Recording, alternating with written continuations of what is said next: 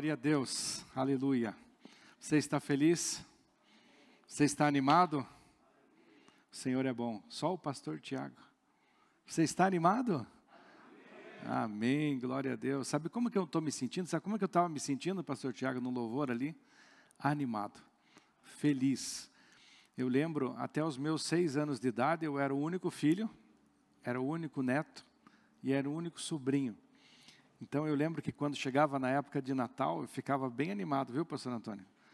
Eu ficava animado, assim, porque eu sabia que tanto os meus pais como meus avós, o meu avô era muito generoso no presente dele. Uma vez ele deu um forte Apache para mim, desse tamanho assim. Eu lembro que aquilo lá, eu nunca esqueci na minha vida do forte Apache. Ele foi lá na escola, no dia do meu aniversário. Chegou ele e meu pai lá. Chegaram com um forte Apache desse tamanho. Minha escola era perto de casa. A gente voltou a pé. E aí eu, não, eu quero levar, né? Eu levava assim a caixa, assim, né? Eu consegui levar uns 10 passos, depois eles pegaram. Eu não vi a hora de chegar em casa, de levar o, pra, o Forte Apache. Mas no Natal não era só um presente, né? não era só. Eram várias pessoas que davam presente, minhas tias, eu tinha cinco tias por parte de mãe, que eram as que a gente, a família mais chegada, a família do meu pai era de fora. E eu lembro que eu tinha expectativa né, de ganhar uma bicicleta, ganhava é, carrinho, é, óculos de natação, bola, camisa do coxa. Hoje a camisa do coxa já não teria muita expectativa, né? Muito, mas eu tinha, né? Eu ganhava, tinha várias camisas do coxa, meião para futebol, um quichute novo e aquilo dava uma expectativa. E hoje eu não tenho expectativa de ganhar algum presente físico, né? Se não tenho, não tenho mais nenhuma expectativa disso, não, não é isso que me faz feliz. Mas eu creio de todo o meu coração que está vindo coisas do Senhor para nós. Está vindo grandes surpresas do Senhor para nós. E isso, e não é época de Natal, as circunstâncias não falam isso, mas eu estou sentindo no meu espírito. E eu queria que você também se animasse. Porque o Senhor não quer abençoar uma pessoa só. Eu acredito que nós temos aqui um grupo, você que está nos assistindo, o Senhor quer te abençoar. E isso tem que gerar alegria no nosso coração. Então, alegra a tua alma. Se anima no Senhor, se alegra no Senhor, porque vem coisas boas para nós. Amém? Vamos orar ao Senhor? Fecha os teus olhos. Pai, em nome do Senhor Jesus, eu te agradeço, Senhor, porque o Senhor tem alegrado a minha alma nesta manhã, Pai. Só o Senhor para fazer isso. Te agradeço, Senhor, por cada vida preciosa aqui. E eu te peço que a tua palavra fale conosco profundamente, Senhor. Nós te amamos, te adoramos. Seja bem-vindo, Espírito Santo. Bem-vindo, Espírito Santo. Senhor, não somos nada sem ti, Senhor. Não somos nada sem o teu Espírito Santo. Não há expectativa maior, Senhor, nesta manhã do que receber algo do teu Espírito Santo, Senhor que o Senhor possa falar no nosso coração, trazer a palavra certa para cada vida aqui. Não tem nada melhor que isso, não tem nada melhor que estar em tua presença, Senhor. Obrigado, Jesus. O Senhor fala em cada coração nessa manhã, assim como o Senhor tem falado comigo, Pai. Fala profundamente, anima, que cada um saia daqui animado, você que também está nos assistindo, que você se anime que cria um ambiente na sua casa de bom ânimo, de expectativa no Senhor, Pai. Em nome do Senhor Jesus. Amém. Amém. Vamos abrir a palavra do Senhor no livro de 2 Reis, capítulo 4. Estou feliz aqui, ganhei uma Bíblia nova do pastor Tiago hoje. Então vocês tenham paciência aí para eu achar as coisas aqui, porque a minha Bíblia já estava soltando as, as páginas.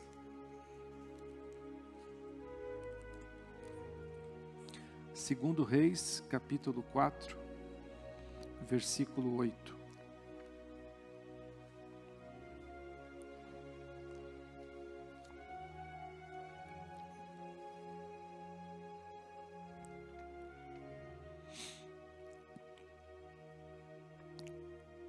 Sucedeu também um dia que, indo Eliseu a Sunem, Havia ali uma mulher grave, a qual o reteve a comer pão. E sucedeu que todas as vezes que passava, ali se dirigia a comer pão. Mulher grave, para você não, não ficar perdido aí na. É uma. O grave, ele, na minha versão, na minha outra Bíblia, estava com uma mulher rica. Mas o grave aqui vem do latim graves, que significa cheio, que significa importante. Então estamos ali diante de uma mulher importante, de uma mulher cheia de, de coisas, de recursos, uma mulher rica. A Bíblia não cita o nome dela, mas sabemos ali que era uma mulher importante. E Eliseu morava em Samaria. E ele estava indo a Sunem. Então passava ali pela. De Samaria a Sunem era algumas horas de viagem.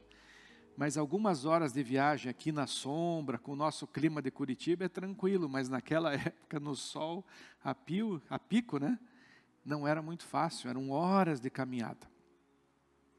Então, as cidades ficavam ali 10, 20, às vezes 30 quilômetros uma da outra. Então, quantas horas davam ali? Então, você parar ali para ter um lugar para você descansar, para você comer pão, valia muito. Então tinha um valor. A gente não nota esse valor porque nós temos as coisas muito fáceis. Eu viajo muito para Florianópolis, para Blumenau, e no caminho tem vários lugares. Porque você pode tomar um café com leite gostoso, você pode comer um pão com queijo gostoso. Tem um, um lugar que a gente descobriu, né, Pastor Tiago, que a gente come pão com queijo e linguiça. O pastor Cícero vai amar. Então, pão, queijo, linguiça, ali de manhãzinha com aquele café com leite, e daí tem é, um lago ali com peixes lindos, né? Peixes dourados, peixe verde, peixe azul, tem todas as cores de peixes. Então, um lugar bom, um lugar bonito. E a gente para ali, um preço justo, e ali tem coisas para você comprar, e eu compro ali doce de figo, né? doce de figo, doce de goiaba, farinha, tem coisas boas.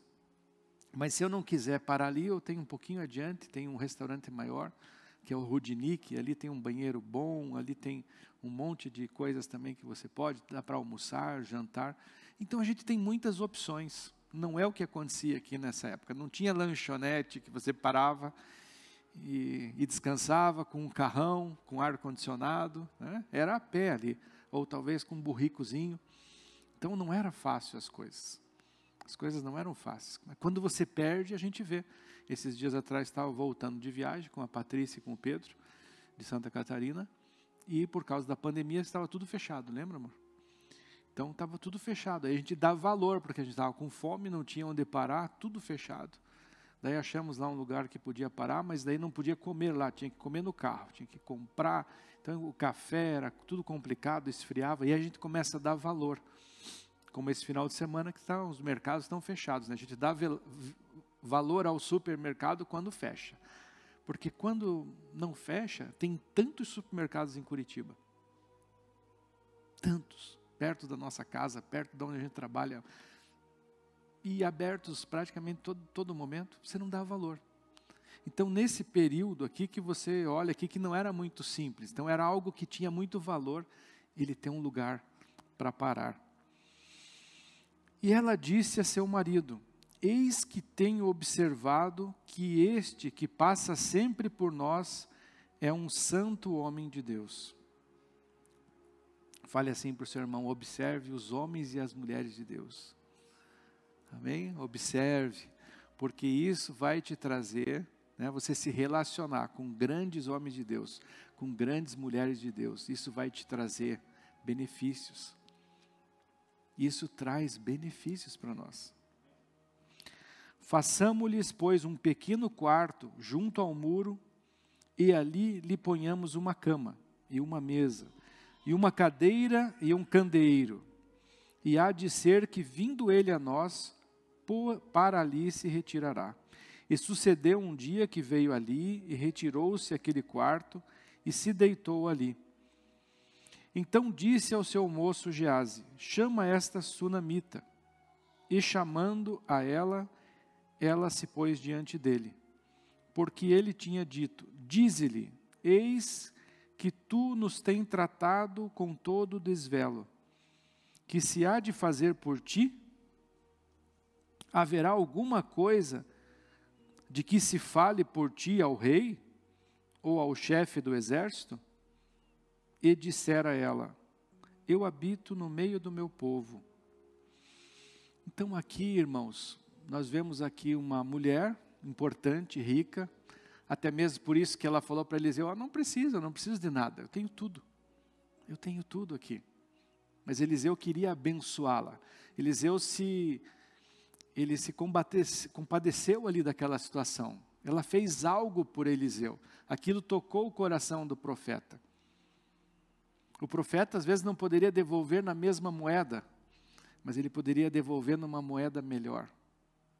Está entendendo o que eu estou falando? Que nem quando Pedro falou para aquele, para aquela pessoa que na porta do templo que queria uma moedinha, né? Você tem uma moedinha? Pedro falou assim: Olha, eu não tenho uma moedinha, mas eu tenho o que eu tenho, posso lhe dar. Levanta e anda.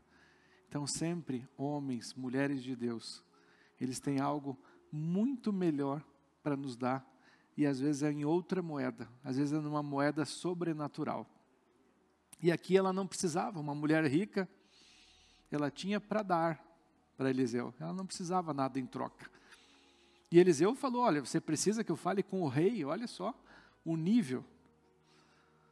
Seria como eu falasse para você agora: você precisa de alguma coisa do Bolsonaro, do Ratinho, eu posso falar com ele para você. Quantas pessoas não queriam, né?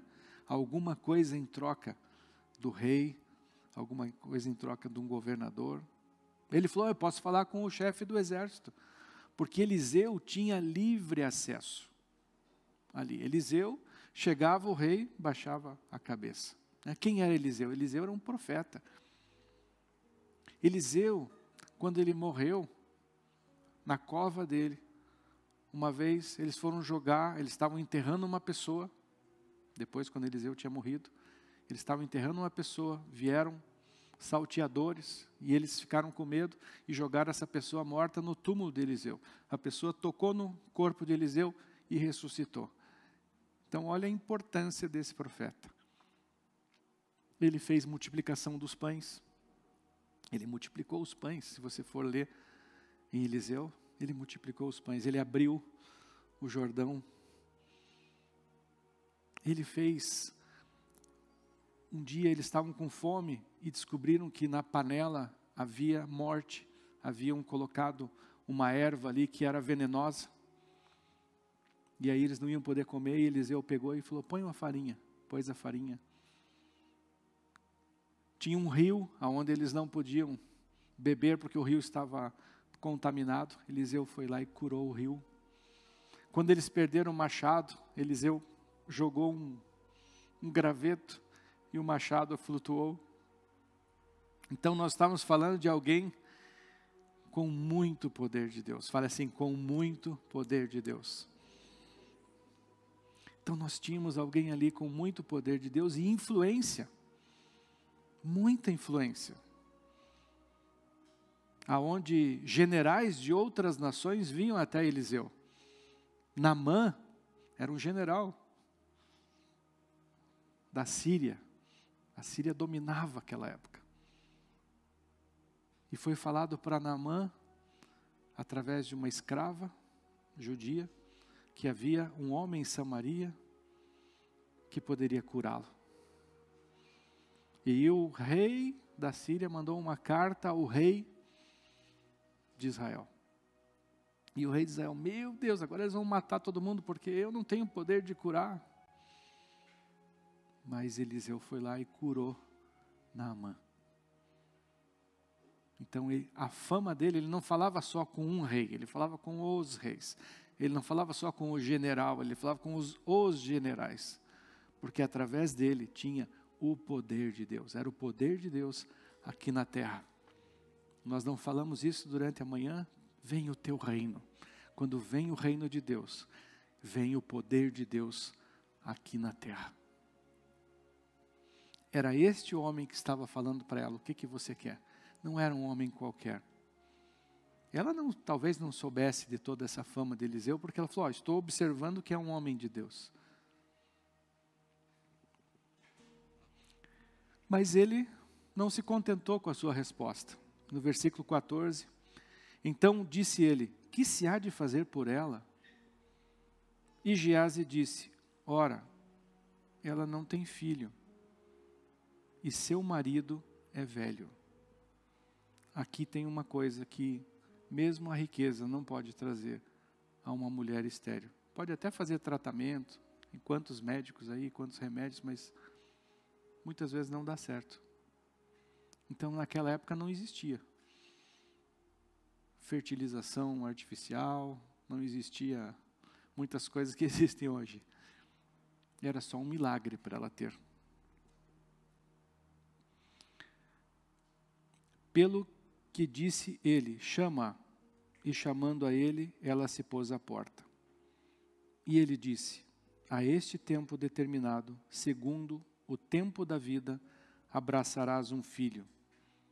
E disse ela: Não, meu senhor, homem de Deus, não mintas a tua serva, a tua serva. Aqui é interessante porque nós vemos o porquê que ela falou não mintas a tua serva. E eu vou te dizer uma coisa. Eu fiquei pensando nisso. E tem algo que muitas vezes nós, as pessoas ou nós temos que é uma esperança morta. Fale assim, esperança morta. Que é uma esperança que você tem. Eu lembro quando eu pedi a Patrícia em casamento, um pouco antes, eu fiz um questionário com ela, né? Porque eu falei assim, eu tenho um plano de Deus na minha vida. Eu preciso ver se essa esposa, ela está dentro desse plano. Porque se Deus mandar nós irmos para outro lugar, será que ela vai? Se ela não for, daí como é que eu fico no casamento? Eu preciso ter o mesmo, mesmo plano. E aí eu fiz algumas perguntas. Uma das coisas que eu queria, eu queria ter filhos. E eu queria ter cinco filhos. Todos com ela, claro. Cinco filhos. Eu não tinha nenhum, era solteiro. E ela falou: ah, mas eu quero ter dois. Eu falei: não, então, é, dá para deixar em três, né? Não, eu queria dois. Falei: tá bom, dois. Mas Deus foi tão bom comigo que hoje eu tenho mais do que cinco filhos. Né? Então, tem alguns aí que se, né, que Deus tocou no meu coração. Não, não saíram da Patrícia, né? Mas são filhos são herdeiros. Amém? Então eu tive isso. E eu pude dar filhos para Patrícia. Será que essa mulher, quando foi pedida em casamento, o seu marido, que provavelmente era um marido bom, a Bíblia aqui não fala sobre ele, mas ele aceitou o profeta. Ela falou que ela disse ao seu marido, se fosse um marido ruim, fala, não, que fazer casa para profeta? Ele que vai se virar. Mas ele não, ele é um, pareceu ser um homem bom, casado com uma mulher boa. E com certeza, naquela época, os filhos naquela época muito mais importante do que hoje. Você ter um filho naquela época era muito mais importante. Hoje, muitas, muitos casais até não, não se importam de não ter filhos. Muitos até planejam. Essa semana passada, que passou agora mesmo, eu conversei com uma pessoa e falei: e vocês vão ter filhos? Não, não, nós tomamos a decisão de não termos filhos. Amém. Uma família não é, não precisa ser família por ter filhos. Casou, você tem pai e a mãe, já é uma família. O que foi? Marido e mulher. Marido e mulher, não pai e mãe, com certeza. Então já é uma família. Então é uma opção, mas naquela época era muito importante para uma mulher ter filhos. E com certeza, ele falou: Eu vou cuidar de você. Pelo que a gente viu aqui, ele cuidou. Eu vou te dar uma casa bonita. Se era uma mulher rica, tinha uma casa bonita, tinha uma propriedade bonita. Eu vou te dar coisas para você comer, eu vou te dar servas, servos. A Bíblia aqui mostra que ele estava lá com seus servos. Então ele conseguiu cumprir tudo, mas ele não conseguiu dar filhos para ela. Porque quando eles se casaram, não sabiam que ela não podia ter filhos. E aí ela tinha uma esperança morta. Fala de novo, esperança morta. Mas agora, através desse homem de Deus, ela conseguiu uma esperança viva. Uma esperança viva. Nós podemos crer hoje numa esperança viva. Quando o pastor Cícero falou que nós podemos ser abençoados, antes da glória, nós podemos ter esperança viva, porque quem nos prometeu, Ele é fiel para cumprir. Nós podemos ter uma esperança de uma vida eterna, porque Ele é fiel para cumprir. Nós podemos ter, acordar todos os dias, de ser abençoados nessa terra e de ser muito mais abençoados na terra, aonde Deus vai nos colocar no futuro. Amém? Olha que lindo isso. Olha que coisa maravilhosa isso. Nós temos essa esperança viva. Essa esperança ela é verdadeira. Ela é verdade. A verdade é sim ou não. A verdade não tem meio termo. A verdade é verdade ou é mentira. A verdade, ela pode ser cumprida somente por Deus. Nós às vezes tentamos cumprir, nós temos boa vontade para as coisas, mas às vezes a gente não consegue cumprir. Mas Deus pode cumprir a sua palavra. Ele tem poder para isso. Não existe nenhuma limitação e nenhuma resistência para que a palavra do Senhor se cumpra nas nossas vidas, na nossa família, nesta igreja, em nome do Senhor Jesus Cristo. Amém? Versículo 17: E concebeu a mulher, e deu à luz um filho, ao tal tempo determinado, segundo o tempo da vida que Eliseu lhe dissera. E crescendo o filho, sucedeu que um dia saiu para seu pai, que estava com os segadores.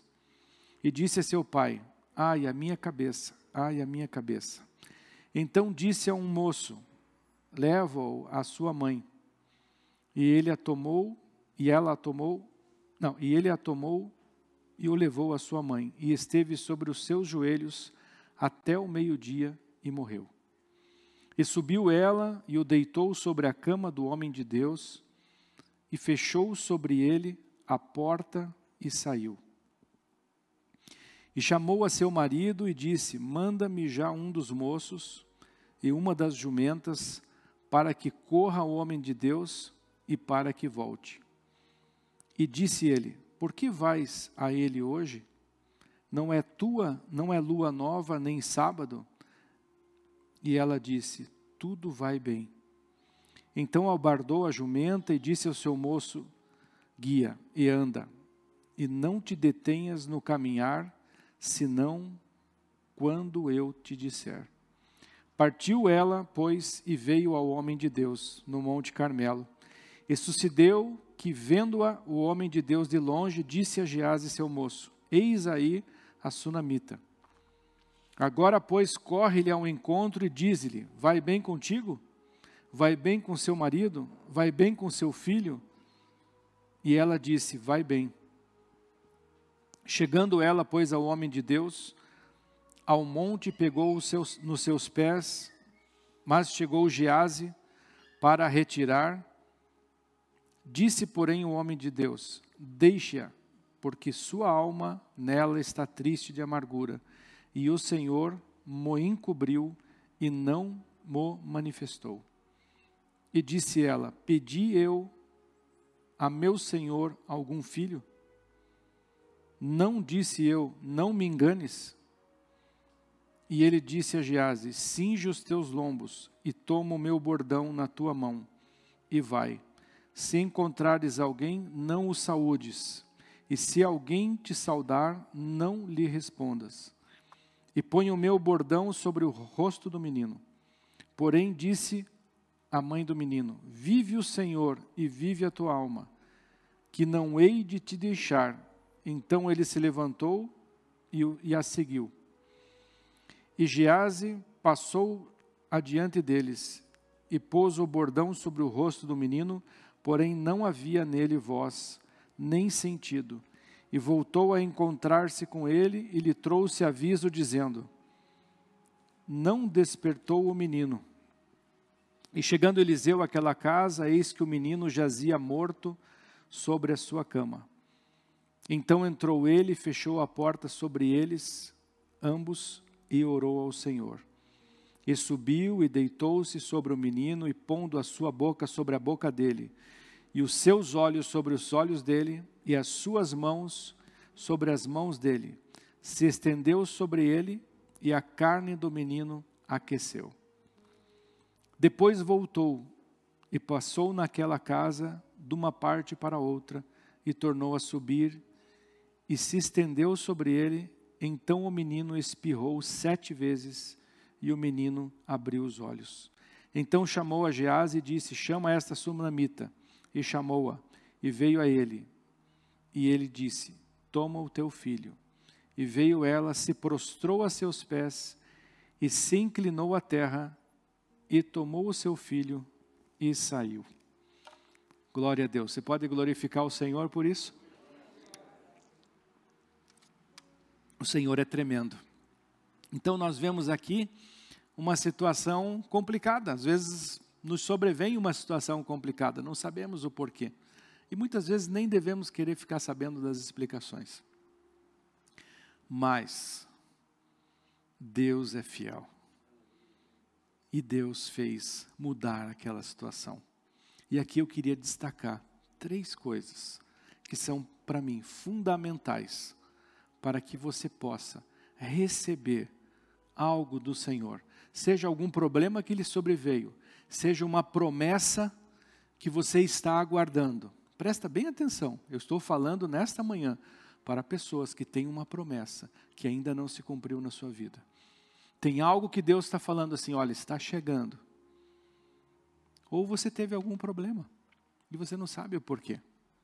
Tem algo ali que está fora da sua mão, é algo que você está pedindo ao Senhor, algo que você está querendo, que Deus colocou no seu coração, mas você não está vendo acontecer. E eu quero te falar três coisas que você deve fazer para que nesse momento entre o que aconteceu, ou entre a tua promessa e o acontecimento de Deus, porque vai acontecer, qual é a sua postura, o que, que você deve fazer. Amém? Amém? Glória a Deus?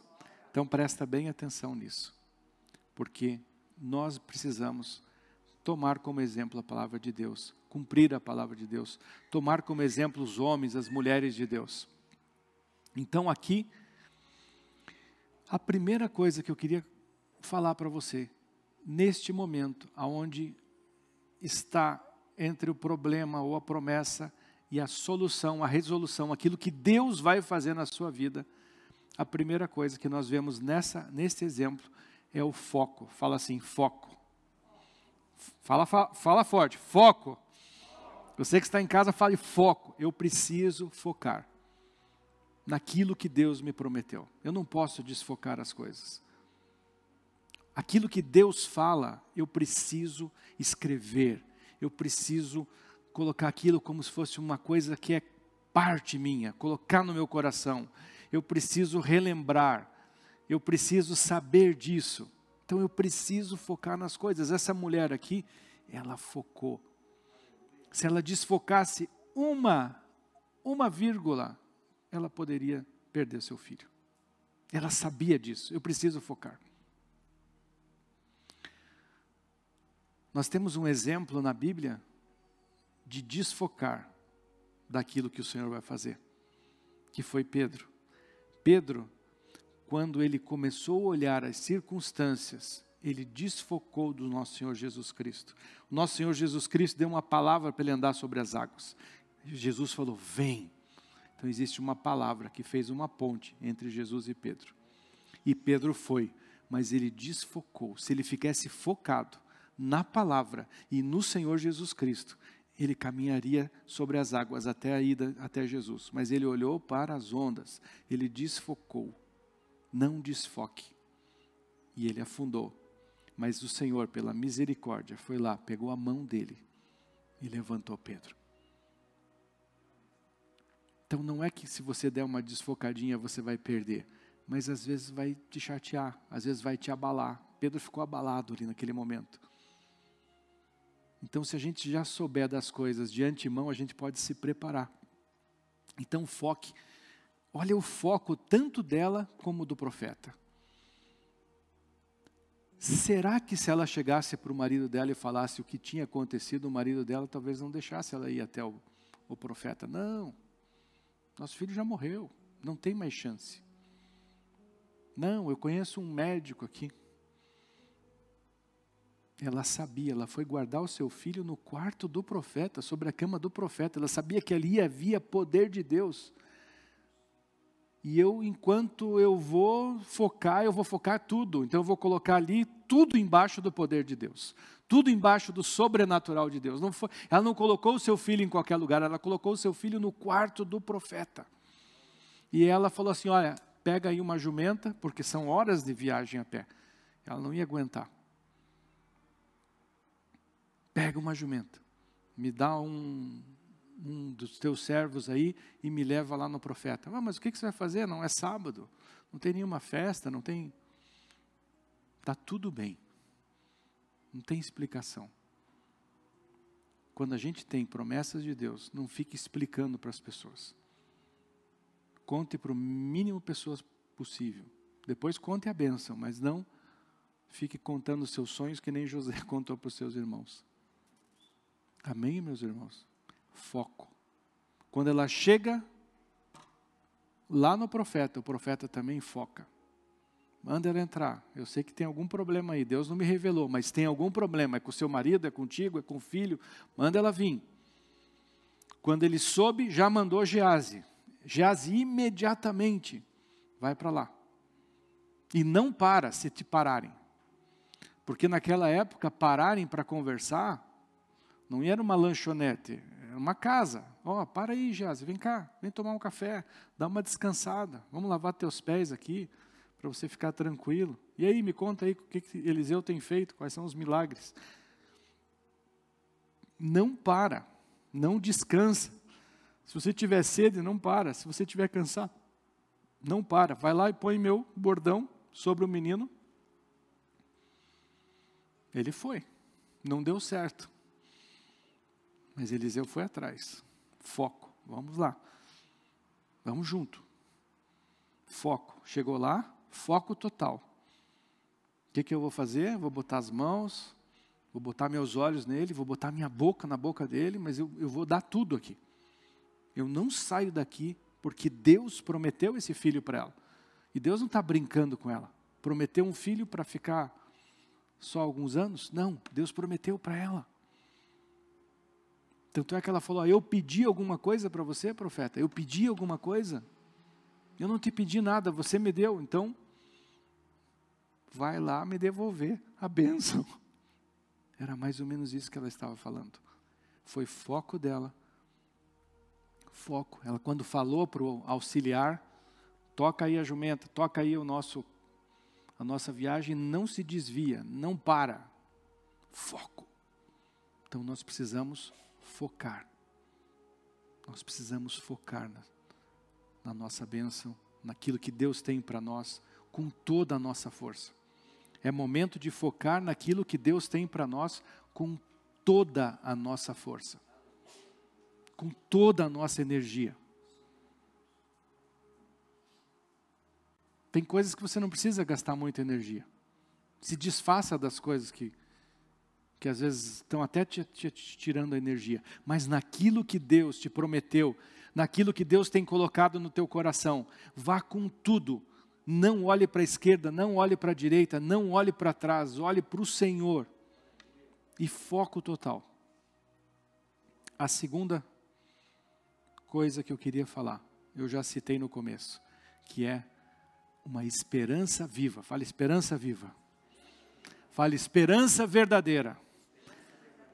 O Senhor Jesus Cristo é a nossa esperança viva, Ele pode todas as coisas, é a nossa esperança verdadeira. E como eu trago isso para os dias de hoje? Através da palavra do Senhor. A palavra do Senhor, ela é vida, ela é vida para os nossos ossos, para a nossa carne, para a nossa alma, para o nosso espírito, ela é vida, ela traz vida. A, palavra do Senhor traz esperança, a comunhão com Deus, a comunhão com o Senhor Jesus Cristo. o ouvir o Espírito Santo, isso traz vida, isso traz uma vida para nós. Isso faz com que você caminhe, que você caminhe mais, mais longe, vá mais longe, vá mais alto. É vida. A comunhão com Deus é vida. Quando nós lembramos das coisas que Deus já fez na nossa vida, isso nos anima. Aqui ela tinha uma lembrança. Ela tinha uma lembrança. Ela não podia ter filhos. Ela tinha uma frustração, uma, uma esperança morta. Mas um dia, ela conheceu um homem de Deus. E através desse homem de Deus, ela conheceu Deus, ela conheceu o poder de Deus. E através do poder de Deus, ela recebeu a sua bênção. E isso trouxe a esperança viva para ela. Por isso que ela focou, por isso que ela foi até o profeta novamente, porque ela falou assim: aquele que deu uma vez, dá a segunda vez. Deus não faz um milagre só. Deus pode fazer milagres todos os dias da nossa vida. O Senhor é maravilhoso, o Senhor é bom. E Ele quer nos dar uma esperança viva, Ele quer que você saia daqui, Ele quer que você ouça essa palavra e isso te anime, que você tenha ânimo para cumprir as, o propósito de, de Deus na terra aqui, através da sua vida. Ele quer que você cumpra aquilo que Deus te deu, aquilo que o Senhor te deu, Ele quer que você multiplique, que você caminhe, que você seja ousado e vá, pra, vá em frente porque Ele nos dá uma esperança viva, não é uma esperança morta. Eu posso crer na cura, eu posso crer no milagre da multiplicação, eu posso crer em portas abertas, eu posso crer na salvação, eu posso crer numa família restaurada, eu posso crer que eu posso ser liberto de qualquer coisa, porque nós temos uma esperança viva. E aqui ela tinha esperança viva, porque ela nunca tinha visto alguém receber filho que não podia ter filhos. Ela viu o poder de Deus. Aquilo, com certeza, todos os dias na vida dela, ela falava assim: Poxa, o meu marido me deu o alimento, me deu uma boa vida, me deu uma boa casa, mas Deus fez um milagre. Deus fez algo que nenhum homem podia fazer. E isso é uma esperança viva. Então ela tinha essa esperança dentro dela, por mais que ela falou para o profeta: Eu não pedi nada. Se ela foi, é porque ela creu. Se ela foi, é porque ela cria. Ela não foi lá para brigar com o profeta. Se ela fosse lá para brigar com o profeta, ela brigava depois. Ela ia enterrar seu filho, ia fazer tudo, e depois ela falou assim: agora aquele cara vai ver o que, que ele fez.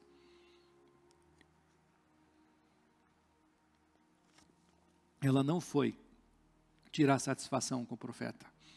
Ela foi aonde tinha uma esperança viva. Hoje, nós temos uma esperança viva. Hoje nós temos o Espírito Santo de Deus que vive em nós, que habita em nós. Que habita em nós. Temos homens de Deus que fala, que falam na terra, temos profetas, temos, e isso é bom. Temos pastores que nos ensinam, temos. Temos mestre, temos evangelista, temos apóstolo, temos. Isso é bom. E, e todos usam os seus dons para o bem da igreja. Porém, nós podemos, através do Espírito Santo, nos trancarmos no nosso quarto e conversarmos com o Senhor, termos comunhão com Deus. O Senhor pode usar todos nós para fazer milagres, não só Eliseu. Tem homens que têm unção para fazer algo. Tem unção para fazer determinado milagre, para fazer determinada coisa. Deus dá uma unção especial para alguns homens, para algumas mulheres. Mas todos nós podemos ser usados na mão do Senhor, através do Espírito Santo de Deus. Em alguma situação onde não tem um homem de Deus que tenha unção de cura, você pode orar e a pessoa ser curada. Quantas vezes eu já já tive essa experiência. Quantas vezes? Um dia pode estar você e uma pessoa, e a pessoa morrer, e você vai orar, e o Espírito Santo fala assim: chame a vida. E você vai chamar a vida e a pessoa. E às vezes pode ser que seja só essa vez na sua vida. E pode ser que alguém que tenha uma unção para isso. para chamar vida aquele que morreu. Amém, irmãos? Nós temos uma esperança viva, foco, esperança viva. E o terceiro, ação. Fale assim: ação.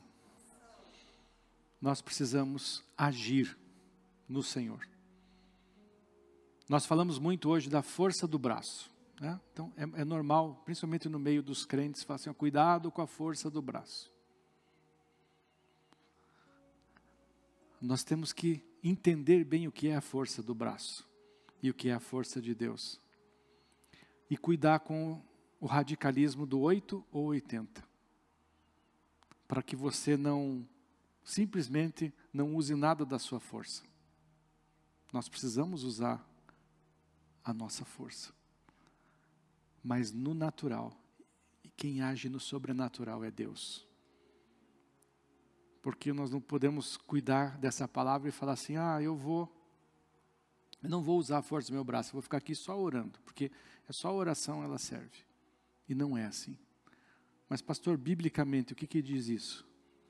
Vamos lá, biblicamente, falar sobre a ação. Abra lá no livro de Tiago, no capítulo 2, no versículo 14.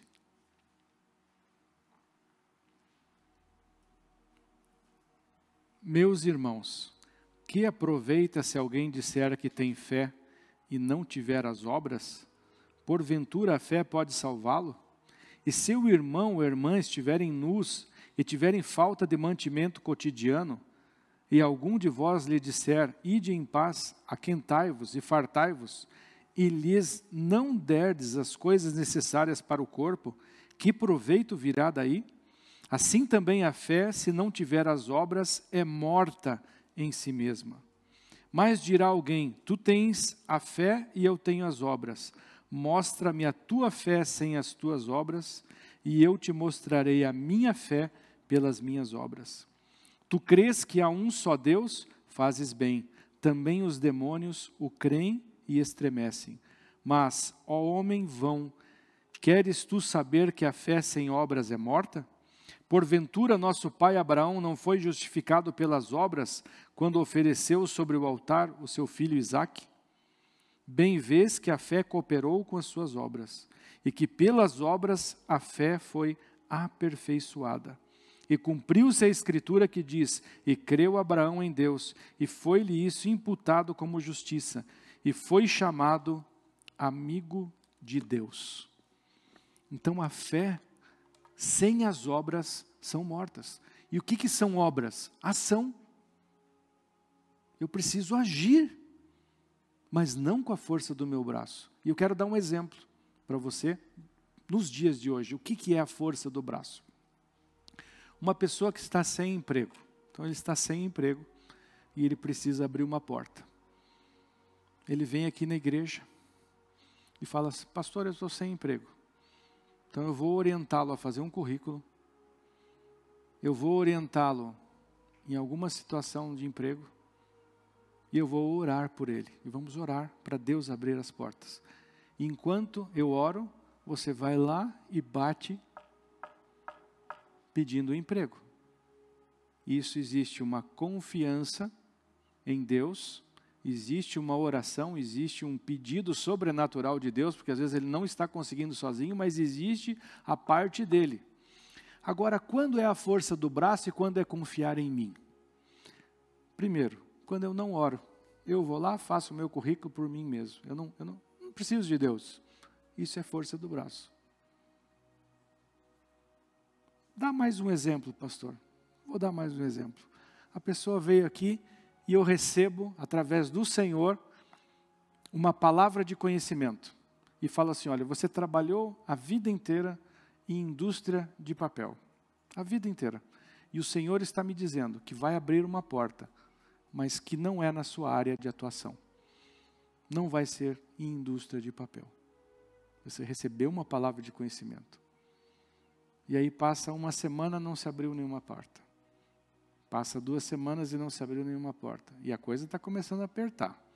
Está começando já a diminuir a comida lá no, na, na dispensa. As contas estão vindo, ainda não venceram, mas estão vindo.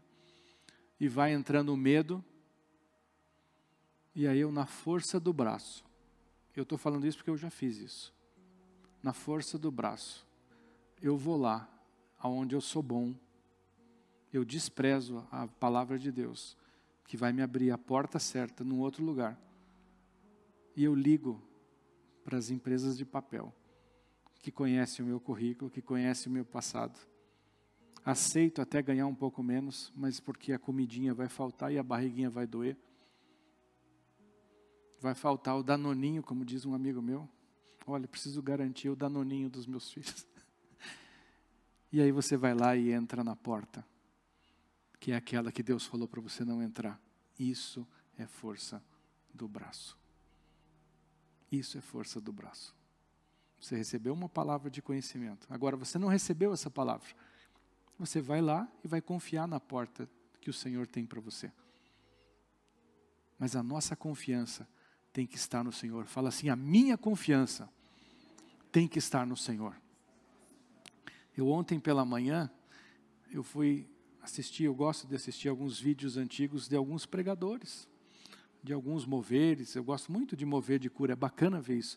E eu estava escutando, assistindo lá no YouTube, uma pregação e um mover profético e de cura da Catherine Kuhlman. Quem lembra? Quem lembra da Catherine Kuhlman? Uma benção. Né?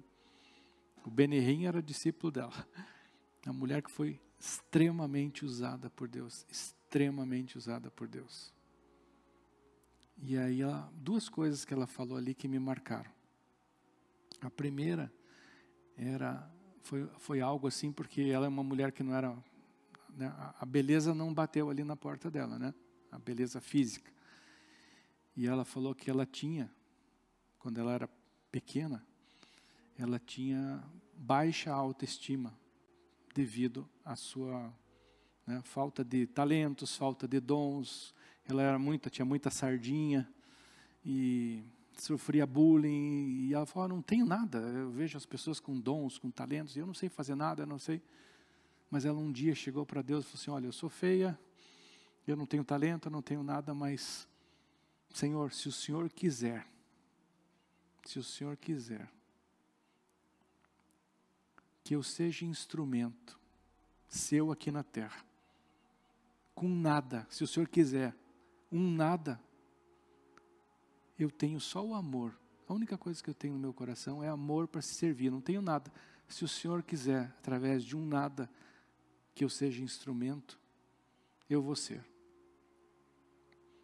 E se você ver algum vídeo dela, você vai ver cego vendo, coxo andando, morto ressuscitando. Uma coisa impressionante. Uma das mulheres, até hoje, poucas pessoas foram tão usadas com cura como ela. As pessoas levavam assim milhares de cadeiras de roda, onde não tinham como entrar nos lugares onde ela ia, porque era todo mundo curado. E ela colocava e falava assim: Olha, eu não tenho nada para oferecer para vocês, nada. A única coisa que eu tenho é eu sozinho aqui sem, nem, sem nada, não tenho nada, não tenho nenhuma inspiração, mas Deus é o poder de Deus através da minha vida poder de Deus através da minha vida. O poder de Deus através da minha vida. Olha que tremendo isso. Olha que tremendo, que coisa tremenda isso. E a outra coisa que ela marcou, que ela falou, foi em 1975, foi lá em Las Vegas. Ela comentou assim que ela fala sobre o futuro e parece que ela está em 2021. Ela não falou da Covid, mas ela, ela começa a falar do futuro e parece que ela está em 2021. E ela fala assim: olha, se vocês pensam que algum presidente dos Estados Unidos, algum ministro, algum governador, são eles que vão fazer a diferença, tua esperança está morta. Porque só tem uma forma de nós sermos felizes e de nós conquistarmos as coisas em Deus. A nossa confiança tem que estar no Senhor. Então a nossa confiança tem que estar no Senhor. Confie no Senhor. Confie em Deus. Ele pode todas as coisas, independente das nossas fraquezas. O Senhor pode. O Senhor ressuscita o morto. O Senhor cura o enfermo. O Senhor nos prospera. Pessoas que às vezes não têm muito para oferecer, mas com o Senhor nós somos todas as coisas. Nós podemos fazer a diferença nessa terra com o Senhor. Mas há necessidade de uma ação. Há necessidade de agirmos, não com a força do nosso braço, mas precisamos agir. Muitas vezes estamos esperando algo, esperando o quê? Já veio a promessa.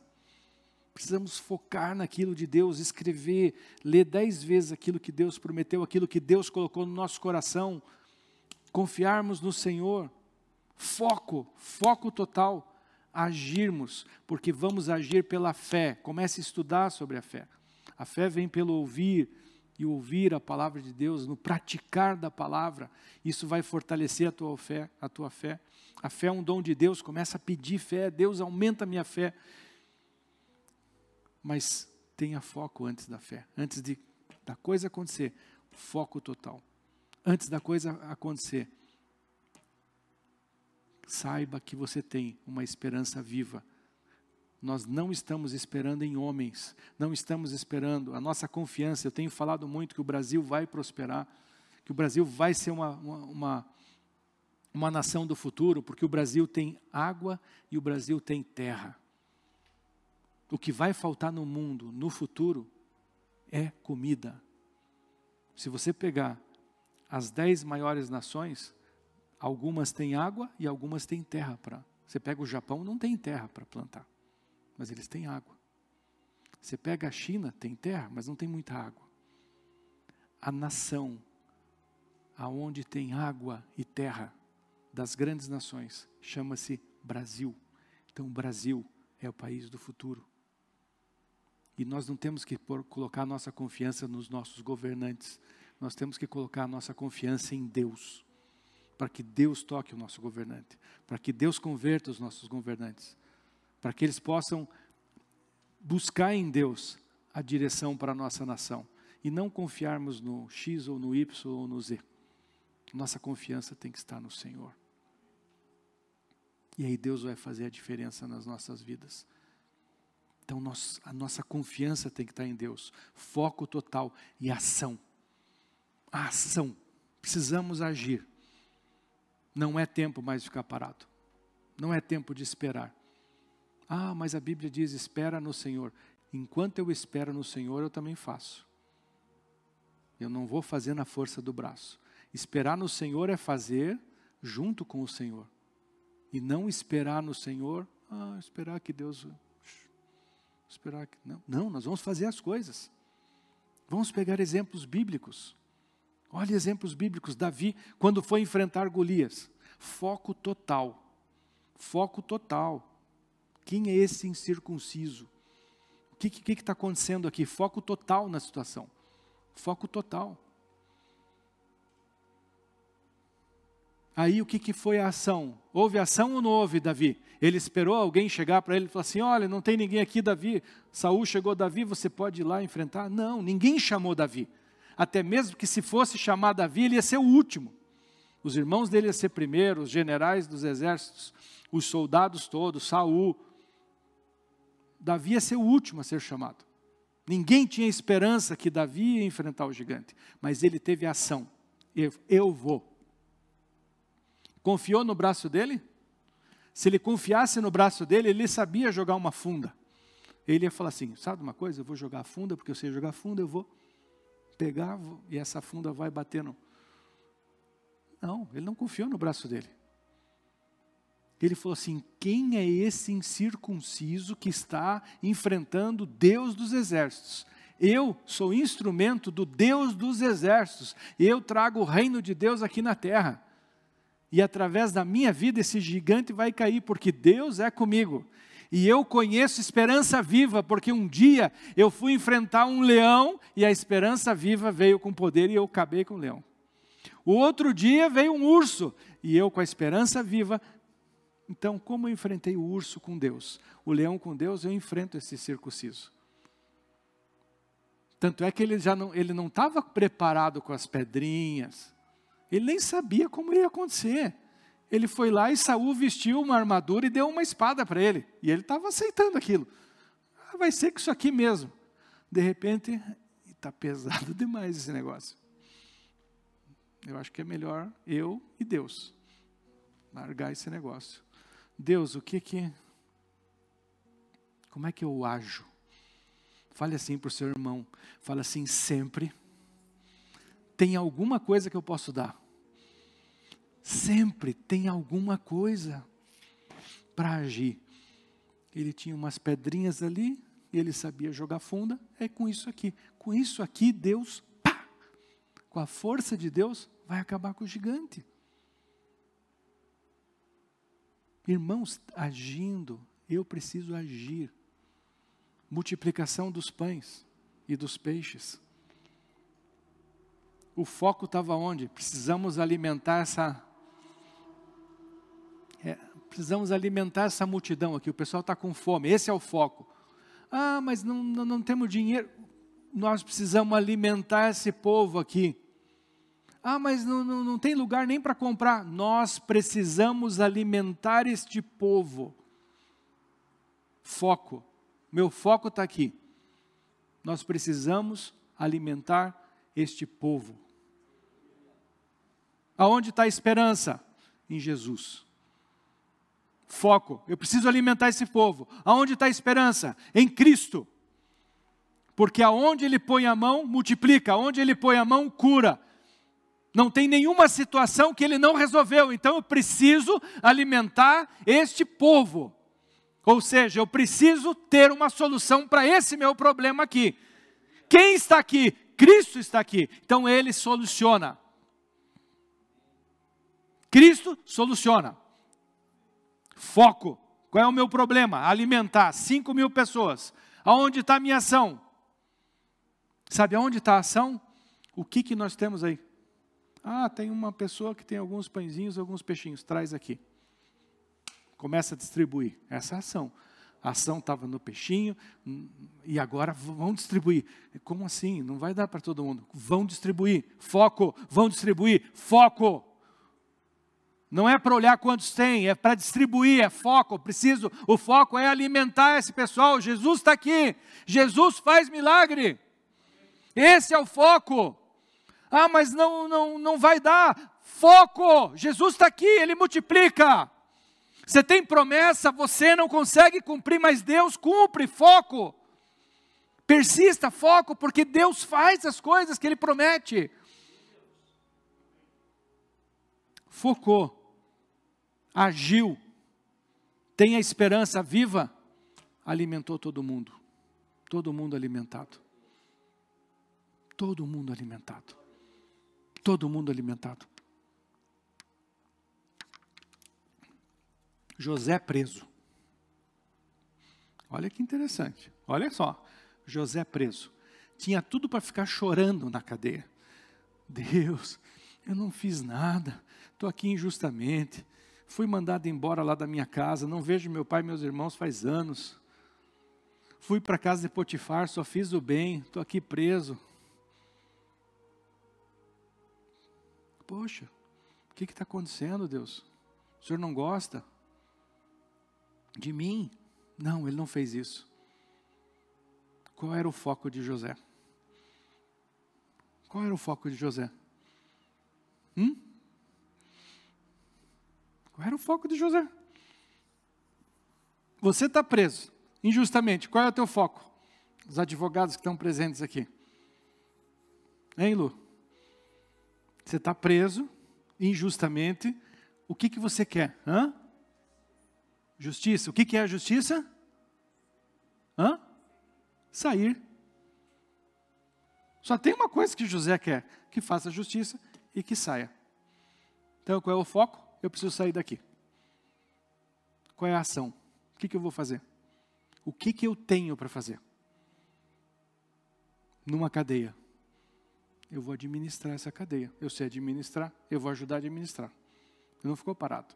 Ele não ficou lá chorando, migando. Eu não vou botar a mão aqui. O que, que eu vou ganhar com isso? Não vou ganhar salário, não vou ganhar nada. Faça o teu melhor. Em qualquer situação, faça para Deus, porque Deus está vendo. Mas faça alguma coisa. Não fique parado. Faça alguma coisa. José não ficou parado, ele ficou administrando ali.